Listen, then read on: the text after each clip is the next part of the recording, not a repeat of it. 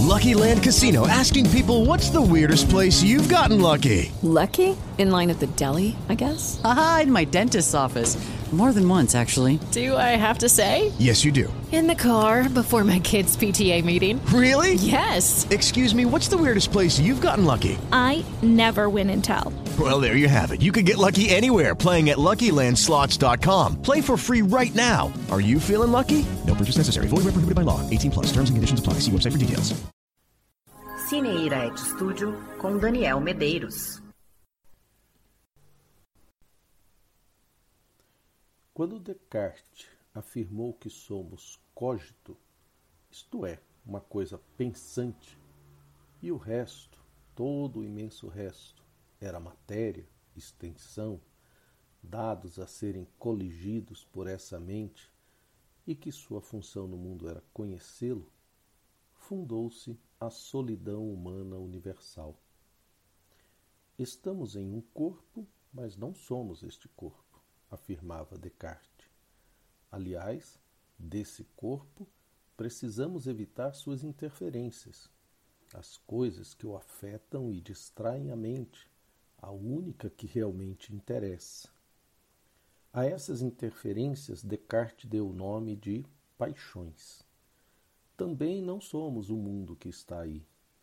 O mundo são coisas para serem conhecidas e apropriadas apenas quando se evidenciam como coisas claras e evidentes, segundo as regras que devem orientar nossa razão, para que ela funcione e assim cumpra a sua função. E como sabemos que temos essa mente que ela é quem diz ser?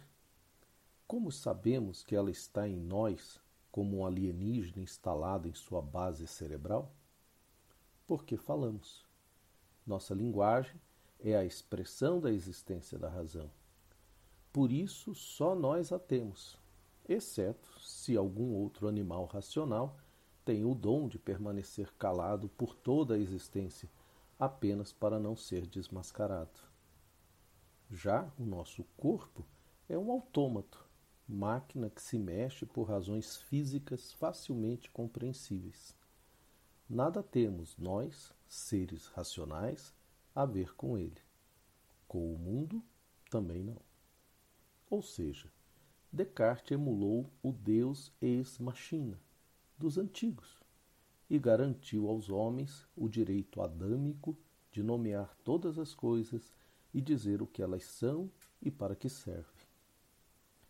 Quando Descartes estava pronto para publicar suas ideias, em 1633, soube da prisão de Galileu e, muito assustado, guardou seus originais. Quatro anos depois, publicou o Discurso sobre o Método, que começa dizendo que a razão é a coisa mais comum que existe, porque todo mundo tem, mas que as pessoas não são capazes de conhecer apenas por possuírem razão. Para isso, precisam aprender a usá-la e o mundo nunca mais foi o mesmo depois disso.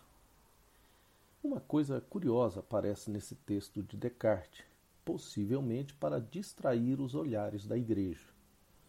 Toda essa razão, que é a morada do ser, só é capaz de conhecer porque Deus é bom. E ele não daria ao homem a capacidade de conhecer para simplesmente enganá-lo, como se fosse um gênio bobo e maligno. Engenhosa saída de Descartes. Se Deus existe, o homem é capaz de conhecer o mundo. Se o homem não é capaz de conhecer o mundo, então é porque um gênio maligno o engana. Mas se há um gênio maligno, como pode existir um Deus bom, criador de todas as coisas? Afinal, do bem só pode advir o bem, não? Touché. A ciência nunca parou de agradecer a Descartes essa liberdade de calcular, de medir e de comparar o universo, de deduzir a verdade a partir do conceito de claro e evidente, de demonstrar como a máquina corpo e o corpo universo são e como funcionam. E a ciência não parou de fazer isso com tudo o que havia pela frente, tornando a palavra científico sinônimo de verdadeiro. Mas há um detalhe nas reflexões de Descartes que às vezes é esquecida. Nossa mente capaz de conhecer conhece sempre por exclusão, afastando de si tudo o que não é claro e evidente. O problema de excluir não significa fazer desaparecer. O que eu afirmo implica necessariamente não afirmar muitas outras coisas. E elas permanecem aí, gerando efeitos cada vez mais estranhos para a nossa racionalidade. Freud que o diga. Poucos anos depois de Descartes morrer, bobamente, de pneumonia, um pensador holandês de origem portuguesa, Baruch Spinoza, grande admirador da sua obra, apresentou uma outra versão para a razão. Ela não era única, capaz de criar e de se explicar a si mesma, legitimada por um Deus bom. Ela era, como tudo o resto, um atributo desse Deus. Esse sim era a única substância. E que mudança essa perspectiva lançada por Spinoza trouxe? O que mudou realmente?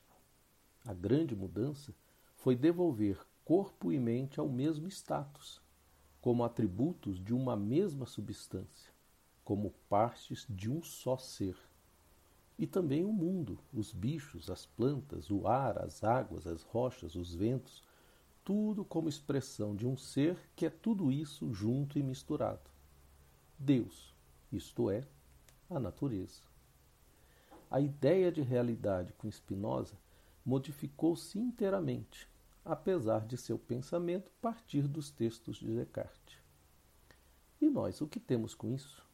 O que muda no nosso modo de ver e de agir sobre o mundo e sobre as pessoas se curtimos o perfil cartesiano e cancelarmos Spinoza, ou vice-versa?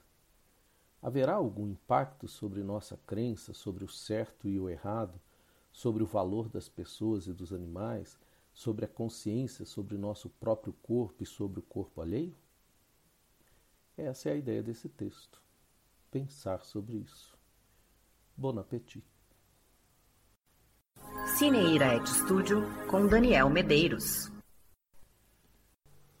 Judy was boring. Hello. Then Judy discovered ChumbaCasino.com. It's my little escape. Now Judy's the life of the party. Oh, baby, Mama's bringing home the bacon. Whoa, take it easy, Judy. The Chumba life is for everybody. So go to ChumbaCasino.com and play over 100 casino style games. Join today and play for free for your chance to redeem some serious prizes. chumba ChumbaCasino.com. No purchase necessary. Void where prohibited by law. 18 plus terms and conditions apply. See website for details.